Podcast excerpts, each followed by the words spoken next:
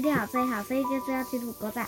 我们来到十一月十八号，我们很快速的来到十一月十八号了。十一月十八号说什么？选择在你哈。那若有人跟从我，就当舍己，背起他十字架来跟从我。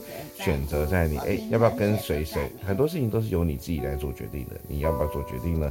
我们会说这边是你自己会选择站在哪一边？你要站在群众那边，还是站在耶稣那一边呢？神会希望你站在哪边？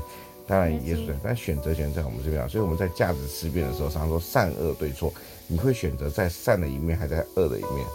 善善良的这边，对不对？好，选择在我们自己，但是我们能不能做出世界决定啊？这是很重要的喽。十月十八号礼拜六，我们问说什么什么时候时候你会不耐烦？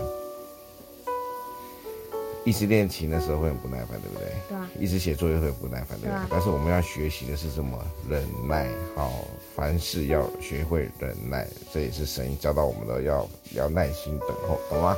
好，我们今天很快的，因为我们小哥小恩要准备睡觉了。就嘛跟大家说晚安，拜拜。拜拜。